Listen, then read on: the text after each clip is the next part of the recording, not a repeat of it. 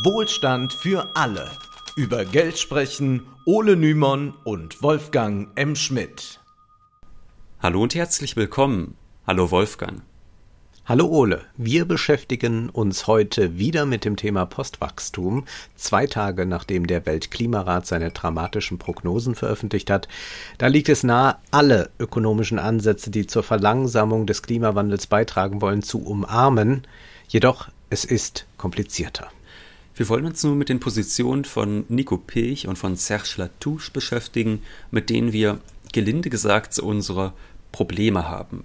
Nico P., ich kenne ja wahrscheinlich noch einige aus Deutschland. Serge Latouche wird wahrscheinlich weniger Menschen bekannt sein. Wir hatten in unserer. Hier, aber in Frankreich ist er ein ganz großer Name und ist auch ganz entscheidend für den Postwachstumsdiskurs. Ja, und in der ersten Folge zu der Thematik, da hatten wir ja schon aufgezeigt, wie reich wir am besten im globalen Maßstab sind im Vergleich zur restlichen Welt. Verzicht würde nicht einfach nur bedeuten, auf den Zweitwagen zu verzichten oder dass ein paar Reiche auf ihre Luxusjacht äh, dass sie die nicht erfahren dürfen, sondern die Einschnitte für jeden von uns wären radikal im wahrsten Sinne des Wortes und wahrscheinlich wäre kaum jemand dazu bereit.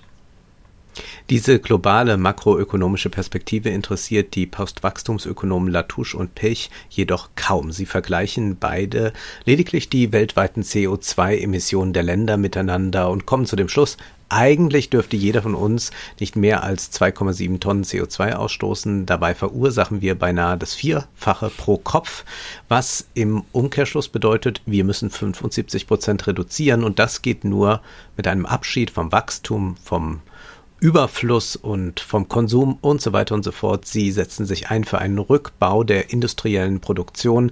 Latouche schlägt einen äh, ja doch sehr interessanten Weg da ein. Er fordert in seinem Buch, es reicht, dass man eigentlich wieder so produzieren muss wie in den Jahren 1960 bis 1970. Was Latouche dabei gerne ausblendet ist, damals gab es nur halb so viele Menschen. Und es ist wirklich erstrebenswert, hin zurückzugehen. Wie müsste sich die Welt dafür verändern? Ja, also wie schnell man sich an gewisse Standards gewöhnt, das zeigt sich an dem, was Latouche für verzichtbar hält. Das Buch, das ist in Frankreich im Jahr 2007 erschienen und da werden zum Beispiel Smartphones als überflüssig betrachtet. Und jetzt mal Hand aufs Herz, wer würde auf sein Smartphone verzichten? Sind wir mal ehrlich, in unserer Gesellschaft so gut wie niemand, auch wenn es uns oft ablenkt und viel Zeit raubt. Also ich meine, da kann man ja auch sinnvolle Kritik formulieren, zum Beispiel beim Thema geplante Obsoleszenz. Die Smartphones gehen alle zwei Jahre kaputt, da ließe sich sicher eine Menge verbessern, aber im Großen und Ganzen würden ja wahrscheinlich die meisten Menschen sagen, nee, nee, mein Handy würde ich schon ganz gerne behalten. Ja, auch gegen das Reisen richten sich Latouche und Pech. Stattdessen solle man eine Kultur der Sesshaftigkeit etablieren. Pech weist in Interviews auch darauf hin, dass die Ansprüche halt immer mehr wachsen.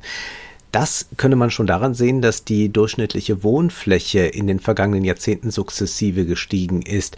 Jetzt sind es 47 Quadratmeter pro Person und in den 60ern, da lag der Durchschnitt noch bei etwas über 20 Quadratmetern. Und dann fragt man sich auch hier, na, wer will sich denn verkleinern? Also ein Kinderzimmer für ein Kind allein, das ist dann nicht mehr denkbar. Und wie gesagt, wir sprechen hier über uns alle. Es geht hier nicht darum, dass man irgendjemand hat, der in einer 400 Quadratmeter großen Villa wohnt mit einem beheizbaren Außenpool und da sagt man, das geht jetzt aber wirklich zu weit, sondern wir reden jetzt davon, dass hier jemand sagt, die Wohnfläche ist viel zu groß, 47 Quadratmeter. Wo führt das denn hin? Früher sind wir doch mit 22 Quadratmetern ausgekommen. Ja, gute alte Zeit, aber auch sonst alles so schön. Auch von unseren, wie Pech es nennt, Elektrosklaven sollen wir uns trennen. Damit sind zum Beispiel unsere Küchengeräte gemeint. Grundsätzlich, erklärt Latouche, müssen wir uns schleunigst aus dem Teufelskreis der Konsumgesellschaft befreien. Und die besteht maßgeblich aus drei Übeln. Erstens Werbung, denn, wie wir wissen, soll die Werbung Bedürfnisse in uns wecken, von denen wir noch gar nicht wussten vorher, um so eine Nachfrage künstlich zu stimulieren. Die zweite Sache ist der Kredit. Damit sind nicht nur Kreditkarten gemeint, mit denen man sich verschulden kann, um noch mehr zu konsumieren.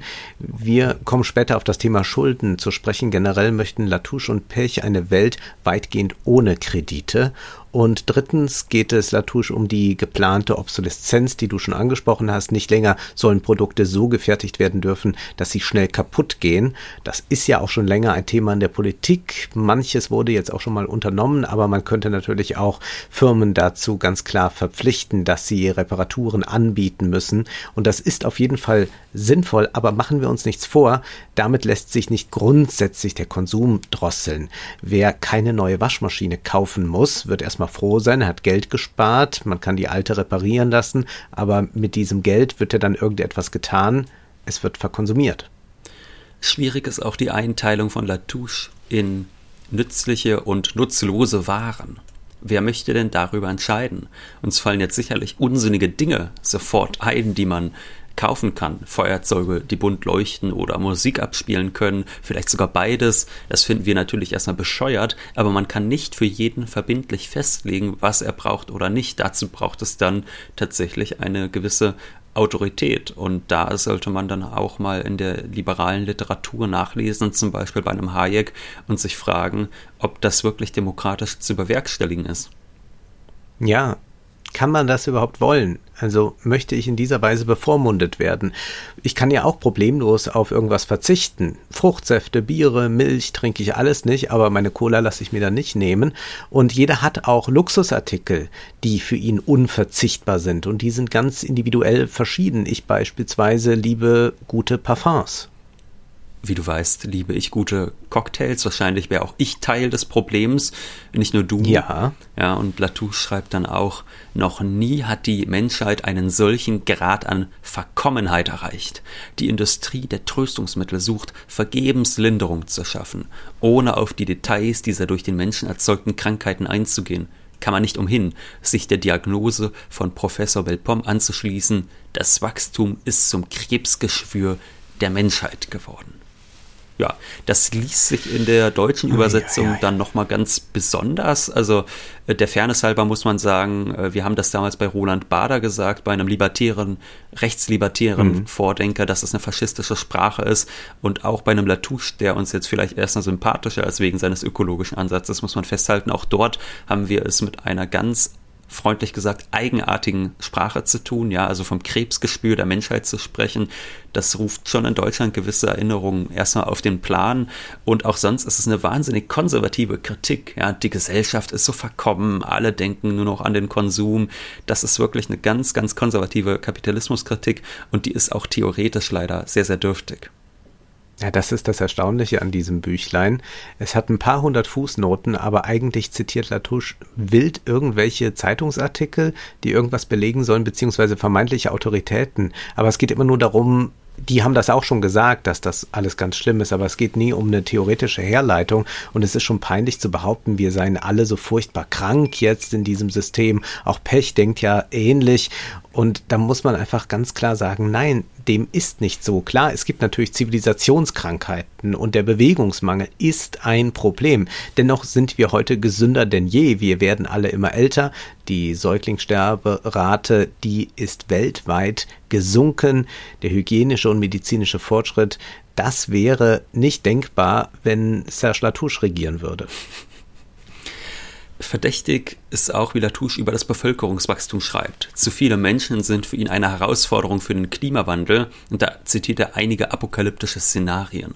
Noch sei unsicher, wie stark die Bevölkerung noch wachsen wird, aber fest steht für ihn, nur wenn wir von der Wachstumsideologie loskommen, werden wir die Menschheit ernähren können auch da ist wieder mal festzuhalten, wir im Westen können uns prima leisten, nicht weiter zu wachsen. Ich würde auch sagen, in einem Land wie Deutschland muss man eigentlich nicht wachsen, da muss man sich eher fragen, wie verteilt man die geschaffenen Produkte um. Aber global gesehen stimmt das ja nicht. Da braucht man noch Wachstum, um die Menschen aus der Armut zu heben. Und da ist es eben gerade so, dass diese industrielle Produktion gerade die ja dabei helfen kann, weil sie so wahnsinnig effizient ist, viele Milliarden Menschen zu ernähren. Und wenn wir jetzt wie Pech und Latouche das wollen, zu einer Subsistenz, also teilweise Subsistenzwirtschaft zurückkehren würden, äh, zu einer bäuerlichen Landwirtschaft, dann hätten wir wahrscheinlich ziemlich große Hungerprobleme, wenn da jeder quasi in seiner kleinen Gemeinschaft für sich selbst verantwortlich ist. Wenn da einmal die Ernte schief geht, dann wird es wirklich gesellschaftlich ganz heikel. Ich meine, wir wollen nicht leugnen, dass die jetzige Agrarindustrie ungerecht ist, aber es gibt jetzt keinen Grund, das Kind mit dem Bade auszugießen. Die industrielle Landwirtschaft hat für einige Fortschritte gesorgt, auch wenn sie ökologisch dafür wieder andere Probleme erzeugt. Aber um Milliarden Menschen zu ernähren, ist das sinnvoll und wir werden vermutlich künftig auch noch andere äh, Innovationen da sehen können. Also wenn wir zum Beispiel über Fleisch aussprechen, also die Fleischproduktion ist ja auch eine äh, Katastrophe einfach für den Planeten. Und auch dort kann es gut sein, dass wir vielleicht in zehn Jahren eine künstliche Fleischproduktion haben, die viele Menschen ernährt und die Tierleid verhindert und die auch viel ökologischer ist. Amüsant ist auch, dass seitenlang über das Bevölkerungswachstum geschrieben wird, ohne zwei Dinge zu erkennen. Erstens, in vielen Ländern schrumpft die Bevölkerung. Auch China hat jetzt schon ein demografisches Problem. Der Politologe Parakana geht davon aus, dass wir 2045, 2050 den Höhepunkt erreicht haben werden. Danach werden wir dann weniger. Und zweitens, womit könnte das wohl zusammenhängen, dass wir dann weniger werden? Sind es Pandemien oder Kriege, wie Latour spekuliert? Nein, mit wachsendem Wohlstand und mit technischem Fortschritt sinkt die Bereitschaft, viele, viele Kinder zu haben.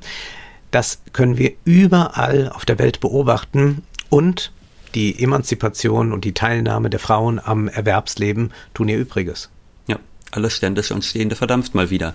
Bei all den intellektuellen Tiefschlägen und dem konkreten Klein-Klein wie Abschaffung der geplanten Obsoleszenz bleibt Latouche zugleich in der reinen Abstraktion, zum Beispiel, wenn er erklärt, man brauche, um sein Postwachstumskonzept durchzusetzen, Zitat, etwas viel Radikaleres, nicht mehr und nicht weniger als eine kulturelle Revolution, die ein neues politisches Fundament schafft. Und da werden wir gleich noch ein paar schön schwammige Zitate äh, finden, ja. aber da fällt uns ja sofort ein Satz ein, den wir kürzlich zitiert hatten, nämlich in Folge 103, da hatten wir über Branko Milanovic gesprochen und der schrieb ganz pointiert, ich will nicht unhöflich oder beleidigend sein, aber ich glaube, dass bisher nur in Kambodscha während der Herrschaft der Roten Khmer etwas annähernd ähnliches versucht worden ist. Viele Länder haben durch Kriege große Teile ihres Gesamteinkommens verloren, aber kein Land hat sich bisher selbst freiwillig arm gemacht. Man würde ja gern mal wissen, wie Latouche eigentlich Mehrheiten für sein Konzept gewinnen möchte, aber dazu schweigt er sich aus. Alles bleibt nebulös, so erklärt er. Es geht darum, im Norden wie im Süden autonome, sparsame, solidarische Gesellschaften aufzubauen, wobei es sich jedoch nicht um ein Programm im Sinne einer zu wählenden Partei handelt. Es soll nicht im Rahmen der Politik um der Politik willen stattfinden, sondern der Politik ihre Würde zurückgeben. Das klingt natürlich toll, deswegen kann man auch äh, recht äh, häufig in äh, konservativen Medien noch vertreten sein mit solchen äh, Radikalansichten, weil das natürlich auch immer wieder so ein Grundkonsens ist, dass man sagt, ja, die Würde, die Würde ist ja so wichtig in der Politik, gerade heute mit der vielen Verlogenheit und so. Ja, da fragt man sich nur, wann war denn diese Würde da und wann ist sie genau verloren gegangen? Also unter Bismarck, Adenauer, Kohl, da war die Würde noch da und dann ist sie fort oder wo ist sie hin? Oder müssen wir weiter zurückdenken in Frankreich, als der Sonnenkönig noch regierte, da war noch alles würdevoll? Naja, der war zumindest äh, ordentlich angezogen, Wolfgang. Ja, der hat auch geprasst, aber dafür die anderen ja nicht und das ging ja dann auch wieder. Also die ökonomische Ahnungslosigkeit, die macht einen fassungslos. Wir könnten schier endlos krude Ansichten zitieren. Zum Beispiel findet Latouche die Zeitarbeitsfirmen ganz, ganz toll für Arbeitgeber und für Arbeitnehmer, denn wir sollen ja bald weniger arbeiten und das kann dann so schön effizient organisiert werden über solche Unternehmen und zugleich ist man dann aber gegen Entfremdung. Wir sollen uns wieder handwerklich betätigen, damit wir im Einklang mit uns und unserer Umgebung leben. Auch Pech sorgt sich darum, dass unsere manuellen Fähigkeiten immer, immer schlechter werden. Also jetzt mal wieder selbst hämmern und schrauben, ne Wolfgang?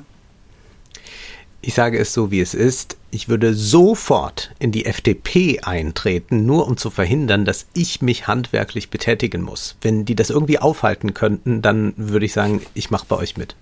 Ich glaube, das kann ja auch niemand wirklich wollen, dass du eine Bohrmaschine in die Hand nimmst. Und äh, für mich gilt dasselbe. Ich habe hier neulich auch wieder Sachen äh, anschrauben müssen, müssen an die Wand und äh, meine Löcher sind auch immer kreuz, quer und schief. Also mich kann man mit sowas auch nicht betrauen. Und da ist man einfach froh, dass man im Großen und Ganzen eine arbeitsteilige Gesellschaft hat, äh, wo sowas vielleicht auch andere für einen erledigen können.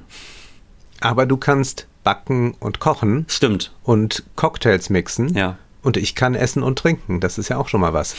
Es steckt auch eine große Verlogenheit in der Argumentation, wenn zum einen gesagt wird, dass die Arbeitszeit auf 20 Stunden reduziert werden soll, dann aber die Rede ist von der Arbeit nach der Arbeit. Man kommt nach Hause und muss plötzlich das Gemeinschaftsleben organisieren, Brot backen, Reparaturen vornehmen, der kalten, entfremdeten Gesellschaft stellen Pilch und Latouche eine wärmende Gemeinschaft gegenüber, in der man Dinge tauscht, lokal produziert und konsumiert, um lange Lieferketten zu verhindern verhindern. Deglobalisierung heißt das Stichwort. Ja, und vor allem verwechselt man dort Arbeitsteilung und Entfremdung. Also Entfremdung ist ja eigentlich auch eher ein von Marx herkommender Begriff, was man natürlich dort aber überhaupt nicht sehen will. Also Marx ist ja auch ganz doof äh, für die Postwachstums, also zumindest für diese Postwachstumstheoretiker, ja. die finden Marx wahnsinnig doof.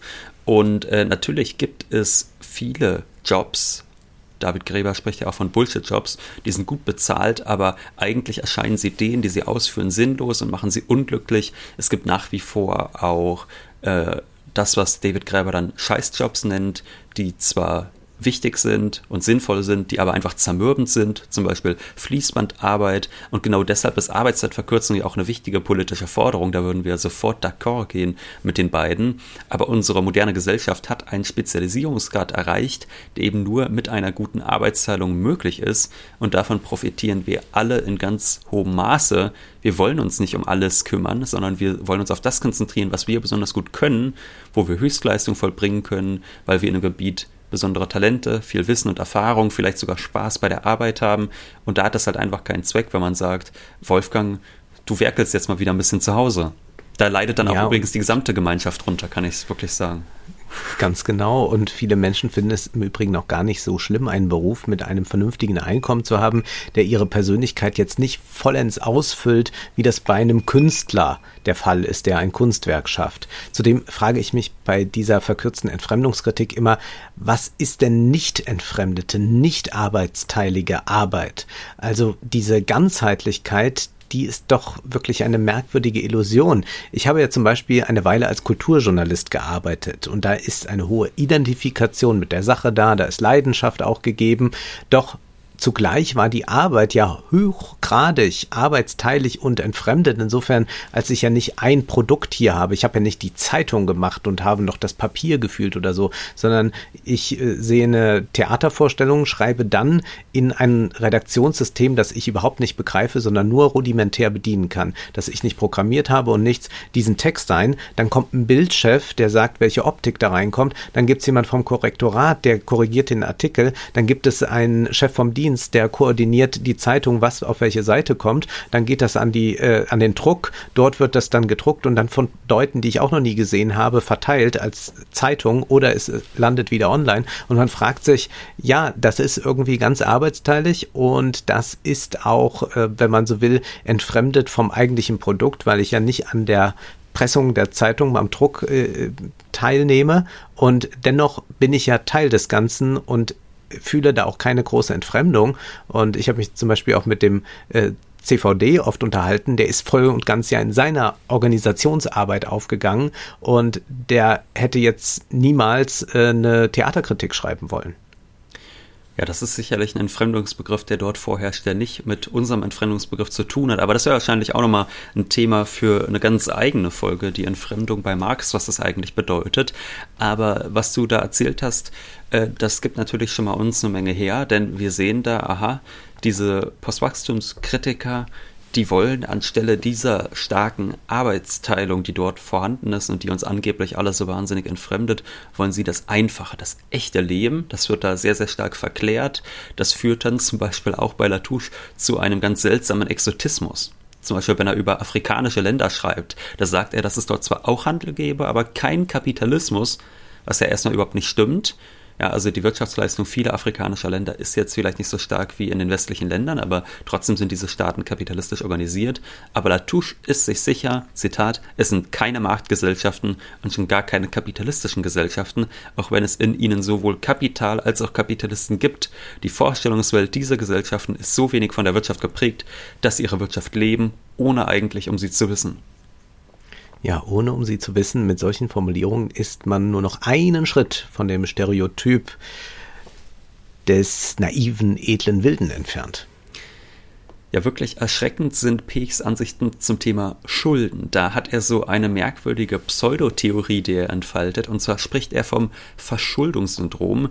Zunächst bezieht er das auf Privathaushalte. Die verschulden sich immer stärker, weil sie den Glücksversprechungen der Werbung erlegen sind. Pech wie auch Latouche argumentieren wahnsinnig moralistisch. Es geht immer um die Gier der Menschen, um ihre Konsumsucht. Und ein Dorn im Auge ist Pech auch die hohe Staatsverschuldung. Es geht nicht nur um Privathaushalte, sondern auch um den Staat, der sich verschuldet, denn die Staaten würden schuldenfinanziert Geschenke ausschütten und keine Obergrenze kennen. Zitat werden Schulden hinreichend weit in die Zukunft verlagert, schränken sie umso eklatanter Optionen und Freiheitsgrade nachfolgender Generationen ein. Ja, das kennen wir aus dem aktuellen Wahlkampf, diese hohen Schulden, das ist etwas, was die armen nachfolgenden Generationen alles einmal schön abbezahlen müssen.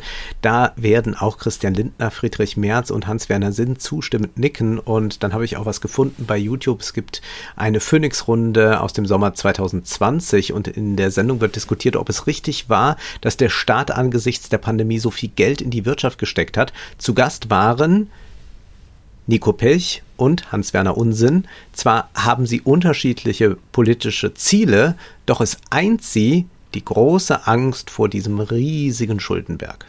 John Pech übernimmt da eindeutig neoliberale Narrative. Wir erinnern uns, dass ein Argument der neoliberalen Theoretiker, Hayek oder Friedman zum Beispiel, gegen hohe Staatsschulden lautet, dass die Politiker sich damit bloß die Wiederwahl kaufen wollen. Die Politiker würden den Wählern keinen reinen Wein einschenken und um die Verschuldung einzudämmen, ist in Deutschland die Schuldenbremse Teil der Verfassung und das ist auch gut so. Ja, da kann man zum Beispiel auch an Crash-Propheten denken. Wir haben Roland Bader ja schon äh, vorhin auch erwähnt und wir haben den ja auch in der Folge relativ ausführlich behandelt, der ja vor dem Geldsozialismus gewarnt hat. Und Markus Krall, der vergleicht unsere Existenz ja sogar mit denen der Bonobo-Affen, die wie im Schlaraffenland leben. Ja, wir sind in einer Bonobo-Wirtschaft. Nun mag das etwas hart klingen, wenn wir solche Vergleiche heranziehen, aber wir wollen das jetzt mal an Passagen zeigen, wie problematisch, hier kann man diesen Begriff wirklich mal verwenden, wie problematisch es eigentlich ist, was äh, Pech da sich ausdenkt. Er schreibt, die Geldabhängigkeit wächst mit kulturell induzierten Ansprüchen an materielle Selbstverwirklichung. Einher damit geht auch eine stetige Anhebung des monetären Versorgungsminimums, also dessen, was als Armuts- und Zumutbarkeitsgrenze deklariert wird. Und das lässt stark an Debatten zu Armutsberichten denken. Wann immer es da Berichte gibt über Armut in Deutschland, jetzt hat ja der Paritätische Wohlfahrtsverband nochmal einen neuen Bericht veröffentlicht und auch die Lage als verheerend bezeichnet, da verweisen dann FDP und CDU-Politiker darauf, dass Armut ja nun einmal Definitionssache sei und den Menschen hier in Deutschland, den ginge es doch gut verglichen mit den Menschen in anderen armen Ländern. Und klar mag das schlimm, mag es schlimmer irgendwie irgendwo sein. Aber das ist ja kein Maßstab, zumal ja auch die Lebenshaltungskosten in Deutschland viel höher sind.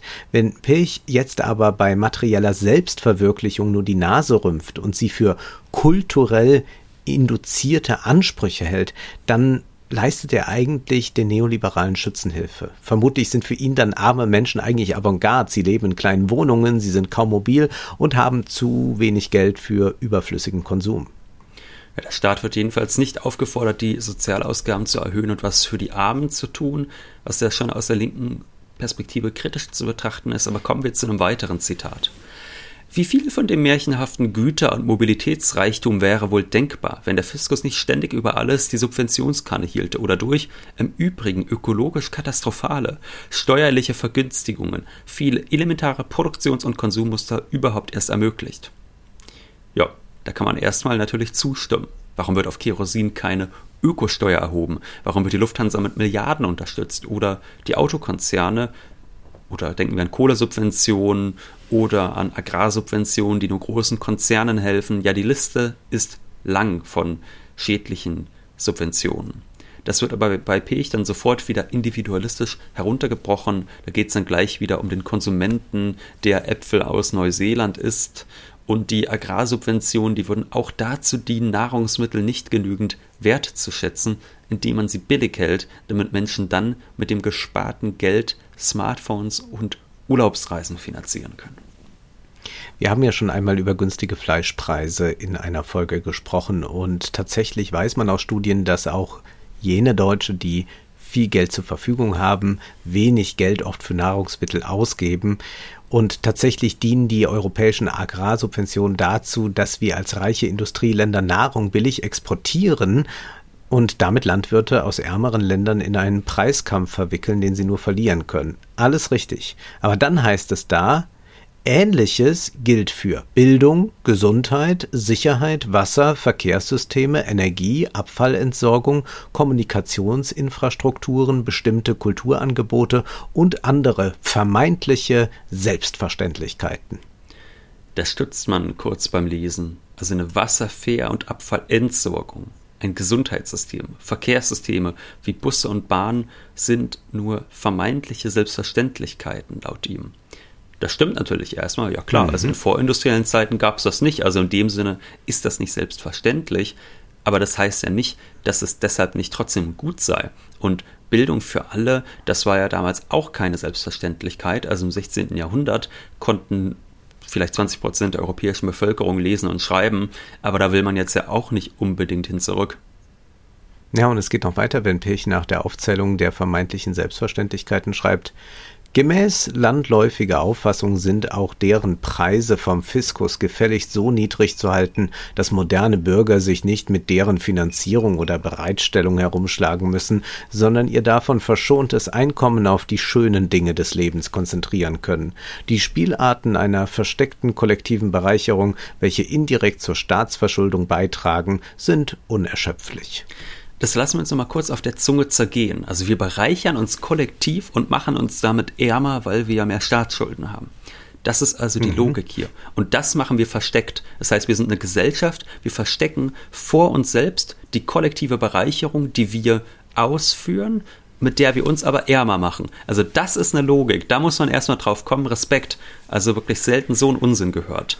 Und es stimmt ja auch einfach nicht. Also es klingt ja hier, so wie das formuliert ist, so, als würde der Staat nur Schulden machen, damit die schönen Dinge bezahlen, damit wir dann mit dem Einkommen machen können, was wir wollen. Das stimmt ja so pauschal auch nicht. Also ein Großteil dessen, was der Staat ausgibt, kommt ja meistens schon aus Steuern. Also äh, wenn jetzt nicht gerade Corona-Krise ist, das ist jetzt ja. mal außen vor gelassen, so ein Ausnahmefall. Aber ansonsten leben wir trotzdem in einem Steuerstaat und dadurch kann das gesellschaftliche Und das auch das Kennzeichen eines modernen Staats, dass er ein Steuerstaat ist. Also das äh, sieht man auch wieder, wie antimodernistisch das konzipiert ist. Denn das ist eigentlich etwas ganz Modernes, dass der Staat ja, Steuer nimmt. Das, ja, das, äh, gut, das findet er wahrscheinlich nicht schlimm, dass der Staat Steuern nimmt, besser als wenn der Staat Schulden macht. Aber das wird ja eigentlich nur unzureichend reflektiert und ja. so wie, also das Zitat, was du da eben vorgelesen hast, klang ja wirklich so, als würden wir hier alle äh, auf Pump leben, so wie Markus Krall sagt, so als würde jegliche Staatsausgabe Ausgabe nur durch neue Schulden finanziert werden. Und das stimmt ja einfach nicht. Und äh, der moderne Staat ist Steuerstaat. Das hilft bei der gesellschaftlichen Organisation. Und natürlich soll sich der moderne Bürger nicht um alles selbst kümmern. Dafür haben wir Verwaltung und dafür haben wir auch demokratisch legitimierte Institutionen. Äh, und das wird dann als etwas Schlimmes dargestellt, dass man sagt, ja, ja, das, äh, das äh, streifen wir ab, damit wir uns dann auf die schönen Dinge des Lebens und auf den Konsum konzentrieren können. Ja klar, also deshalb haben wir eine Arbeitsteilung in der Gesellschaft. Also ich will nichts äh, damit zu tun haben, wie das lokale Wasserwerk betrieben wird, weil ich das überhaupt nicht kann, weil ich da gar keine Ahnung von habe und ich bin wahnsinnig froh, dass es andere Menschen für mich tun und hoffe da auch vielleicht eine Gegenleistung erbringen zu können. Aber Pech tut so, als würden wir alle in paradiesischen Zuständen leben, wo uns die gebratenen Tauben in den Mund fliegen. Ja, und die Leute aus dem Wasserwerk sind auch froh, wenn sie abends mal ein Restaurant besuchen können und da wird dann für sie gekocht. Also ja. das ist halt einfach ganz, ganz eigenartig, aber richtig reaktionär wird's dann, wenn es um die Staatsverschuldung geht. Das ist ein ganz wichtiges Thema für Pilch. Auch wenn man nicht allzu sehr mit der Modern Monetary Theory liebäugelt, weiß ja jeder vernünftige Mensch, dass Staatsschulden nicht wie private Schulden zu betrachten sind und dass es auch gar nicht schlimm ist, wenn die Staatsschulden wachsen, solange nicht eine Hyperinflation ausgelöst wird, von der wir aber bekanntlich meilenweit entfernt sind. Es ist völlig klar, dass nur mit einem Abrücken von der Austeritätspolitik der Klimawandel einigermaßen bewältigt werden kann. Wenn Pilch das Lob der Sparsamkeit singt, sollte er vielleicht mal in den Süden von Europa blicken. Dort hat nämlich die Sparpolitik großes Unheil angerichtet und völlig unsoziale Zustände geschaffen. In Griechenland zwang die EU die Regierung bei der Feuerwehr zu sparen. Die Konsequenzen dieses Irrsinns sehen wir aktuell. Die Schäden durch die Feuer werden sicherlich deutlich höher sein als die eingesparten Kosten bei der Feuerwehr. Bleiben wir mal bei der Schuldenthematik, denn die ist in Pechs Buch Befreiung vom Überfluss omnipräsent. Pech sieht auch bei den Unternehmen ein Schuldenproblem. Die verschulden sich, um investieren und produzieren zu können. Und das sei vor allem der Fall, wenn Produktionen nicht mehr ortsgebunden sind. Pech schreibt, jede Spezialisierungsstufe muss vor der Produktionsphase die benötigten Inputfaktoren vorfinanzieren, also investieren. Das dazu benötigte Fremdkapital kostet Zinsen. Eigenkapital verlangt nach einer hinreichenden Rendite. Folglich muss pro Periode von jedem Unternehmen ein Überschuss erzielt werden, der nicht geringer als die Summe von Fremdkapitalzinsen, Eigenkapitalrenditen und Kosten der Instandhaltung bzw. Reproduktion des physischen Kapitals ist.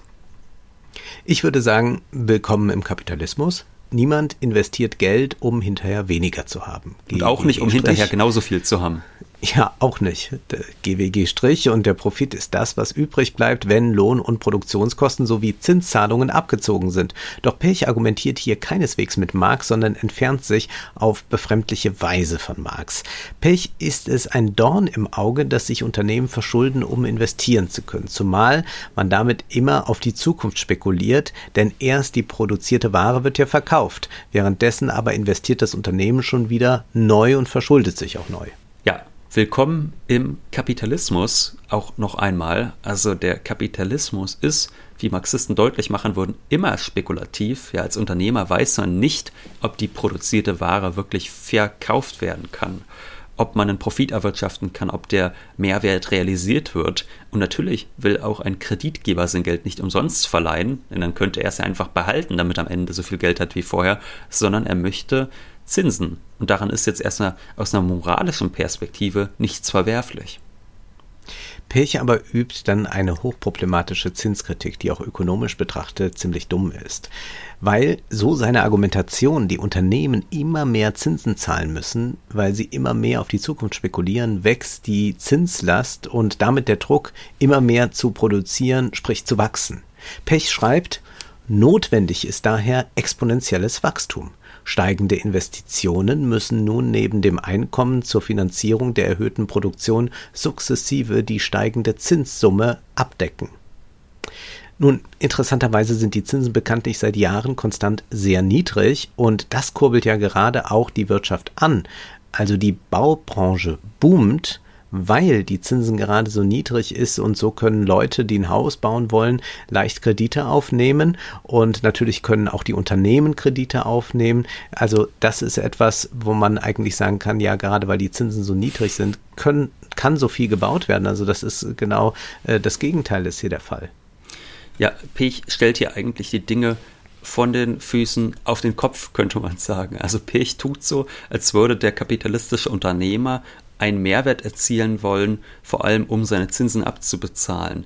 Dabei ist es ja genau umgekehrt. Der investiert von Anfang an, um am Ende einen Mehrwert zu generieren. Denn warum sollte man Geld investieren, nur um am Ende genauso viel zu haben wie vorher? Das wäre ja komplett idiotisch, denn dann kann man ja gar nicht mehr haben als vorher und verliert vielleicht sogar was. Das heißt, im Kapitalismus wird immer erst investiert, um später einen Mehrwert zu produzieren und damit zahlt man dann eben auch die Zinsen für den Kredit zurück. Ja, aber es ist ja nicht so, dass irgendwie ein Unternehmer sagt, ich investiere jetzt Geld, um am Ende genauso viel Geld zu haben wie vorher, aber jetzt kommen die doofen Zinsen und jetzt muss ich doch wachsen. So ist es ja einfach nicht. Also das ist völlig falsch. Äh, kapitalistisches Wirtschaften bedeutet immer, dass man aus Geld mehr Geld machen möchte. Dazu produziert man Waren und das kostet. Man braucht Löhne zu bezahlen, man muss Maschinen bezahlen, man muss auch Zinsen bezahlen. Aber das bedeutet nicht, dass der Kapitalismus zinsgetrieben sei. Wir müssen auf diese Zinskritik, die ja gerade in Deutschland auch eine lange antisemitische Tradition hat, einmal in einer gesonderten Folge eingehen. Es wundert jedenfalls nicht, dass Latouche ebenfalls vom Terror des Zinseszinses spricht. Auch er ist nicht in der Lage, mal eine vernünftige Kapitalismusanalyse zu leisten. Und verwunderlich ist auch nicht, dass sich beide für regionale Währungen einsetzen. Latouche ist ein Anhänger von Lokalwährungen und von Schwundgeld. Diese sollen dann sogar ermöglichen, dass wir vielleicht bald ganz das Monopol des nationalen Geldes abschaffen können. Er spricht dann von bioregionalen Währungen. Ja, Terror des Zinseszins, bioregionale Währungen, das sind Formulierungen, die gerade äh, im Deutschen ein bisschen komisch klingen.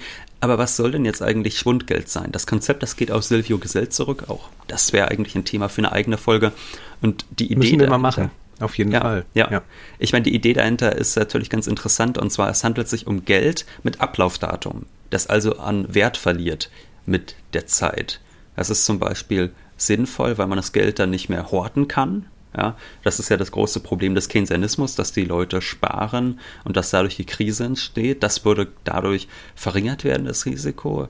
Es heißt aber auch, dass man dann nicht mehr so gut spekulieren kann mit diesem Geld und damit soll dann angeblich die Wirtschaft dauerhaft stabilisiert werden. Und auch das ist natürlich eine falsche Prämisse, denn der Kapitalismus ist aufgrund seiner grundlegenden Strukturkrisen, auf die wir vorhin schon angedeutet haben, bevor man also wenn man produziert, weiß man nicht, ob irgendjemand diese Produkte überhaupt haben möchte oder ob die vielleicht, äh, ich meine, wir können es ja jeden Tag sehen, wie die Lebensmittel im Supermarkt weggeschmissen werden. Es gibt äh, global unzählige Autos, die einfach nicht verkauft werden können.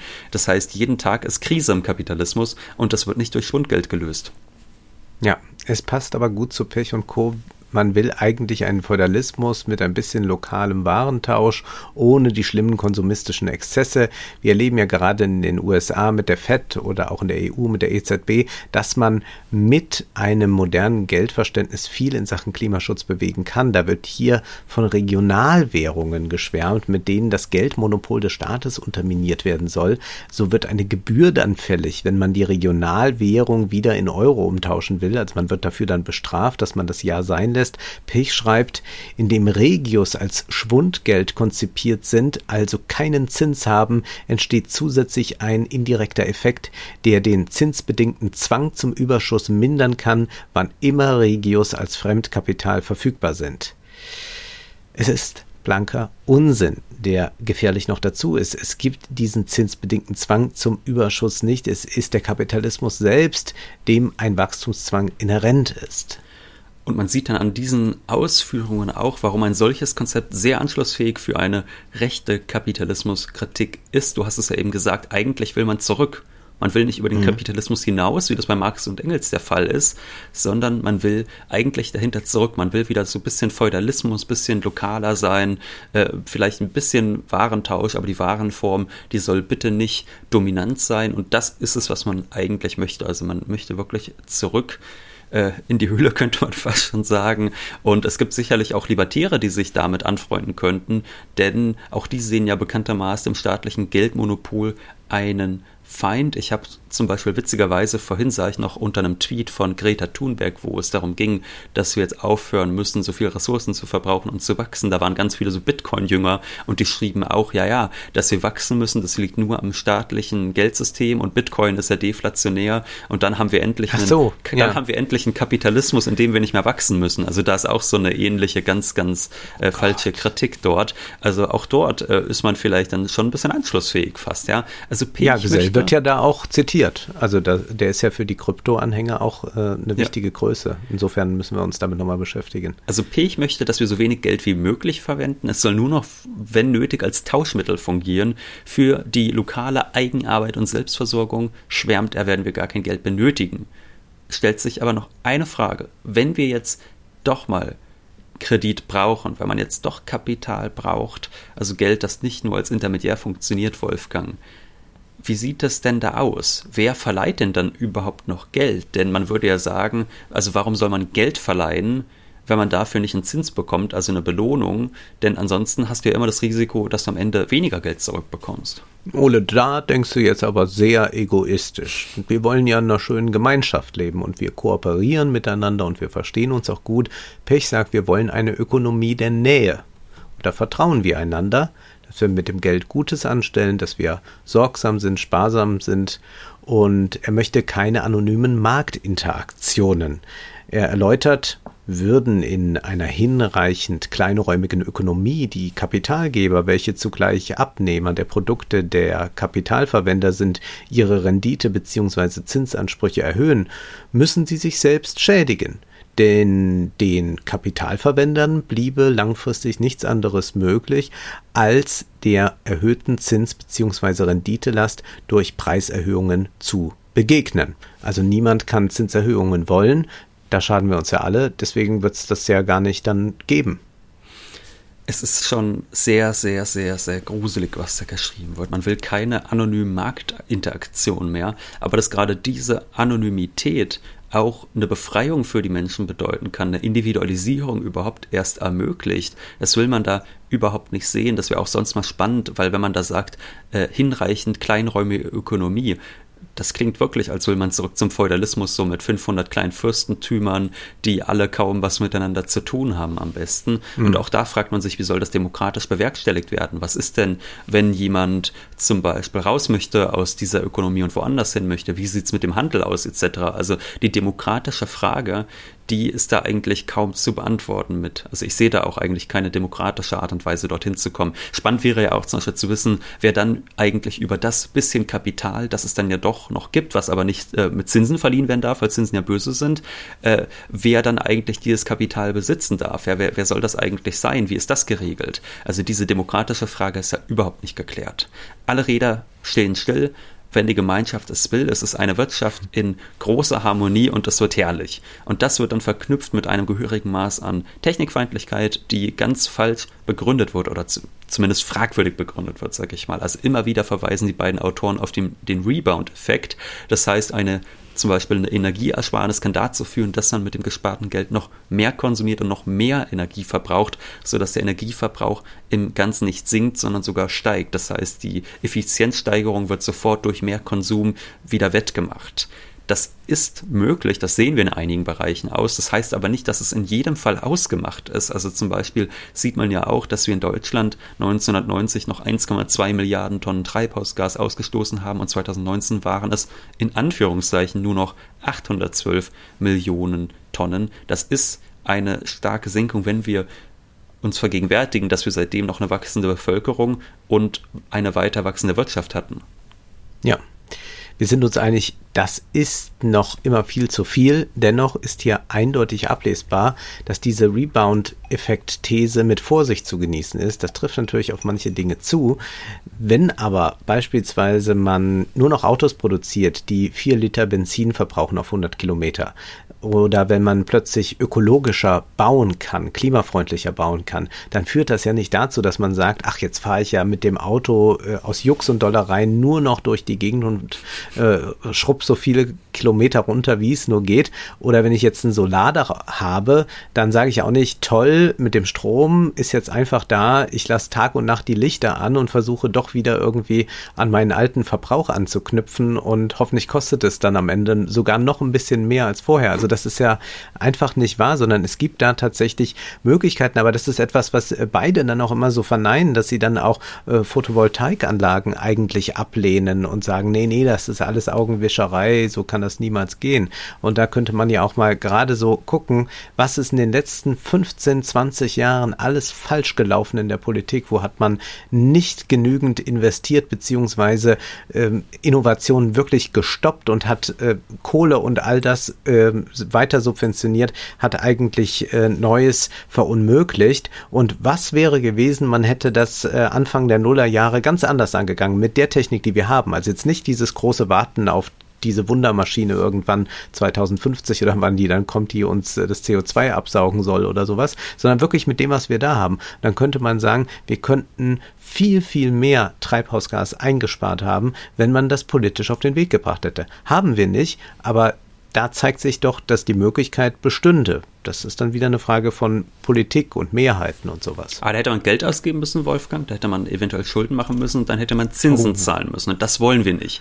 Abschließend wollen wir nochmal ganz deutlich sagen, dass das, was Latouche und Pech vorschwebt, nicht nur nicht wünschenswert ist, sondern auch klimapolitisch eigentlich nicht sinnvoll, denn ein Rückbau der Arbeitsteilung bei so vielen Milliarden Menschen mindert wohl kaum äh, oder steigert wohl kaum die Effizienz beim Energieverbrauch. Wenn man jetzt zum Beispiel sagt, jeder bäckt auf seinem kleinen Hof selbst Brot, dann wird das wahrscheinlich mehr Energie verbrauchen, als wenn es einen Bäcker gibt und der macht das Brot und da geht man dann hin oder da fährt man vielleicht hm. auch hin selbst. Das ist wahrscheinlich energetisch immer noch sinnvoller, auch wenn es natürlich stimmt, dass viele Lieferketten kürzer sein könnten, sollten, müssten. Ja, es ist grotesk, dass Nordseekrabben in Marokko gepoolt werden, weil das günstiger ist, aber das kann man ja auch politisch verhindern. Und es gibt andere Gesetze, die auch notwendig sind. Lieferkettengesetze. Das neue wurde ja jetzt schon wieder so weit ausgehöhlt, dass die Ausbeutung von Mensch und Umwelt mühelos weitergehen kann. Aber das heißt nicht, dass wir jetzt alle wieder in die Kleingemeinschaften zurückgehen müssen. Auch globaler Handel könnte anders organisiert sein, wenn die Politik nicht nur Kapitalinteressen vertreten würde. Wir werden uns aber bald mit einem weiteren Postwachstumsansatz beschäftigen, der nicht zurück in die Höhle führt. Jetzt ist erst einmal Schluss für heute, denn Zeit ist Geld. Prosit. Das war Wohlstand für alle. Ihr könnt uns finanziell unterstützen über paypal.me-ole und Wolfgang oder über die in der Beschreibung angegebene Bankverbindung. Herzlichen Dank.